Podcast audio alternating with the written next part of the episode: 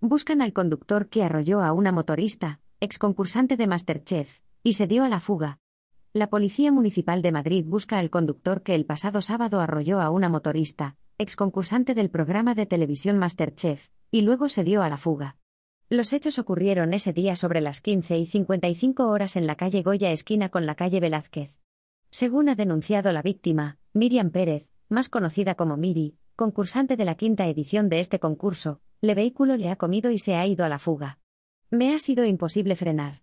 Lo he intentado con todas las fuerzas pero el coche estaba demasiado cerca, ha escrito en sus redes sociales. Tras el impacto, la joven, de 29 años, ha caído a la vía, golpeándose fuertemente en la cara.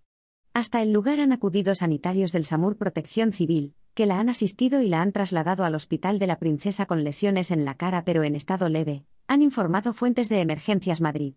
La exconcursante, que ha publicado una foto con el estado de las lesiones de su cara en el hospital, ha agradecido la atención y cuidados con mucho cariño de los profesionales de la ambulancia y del hospital.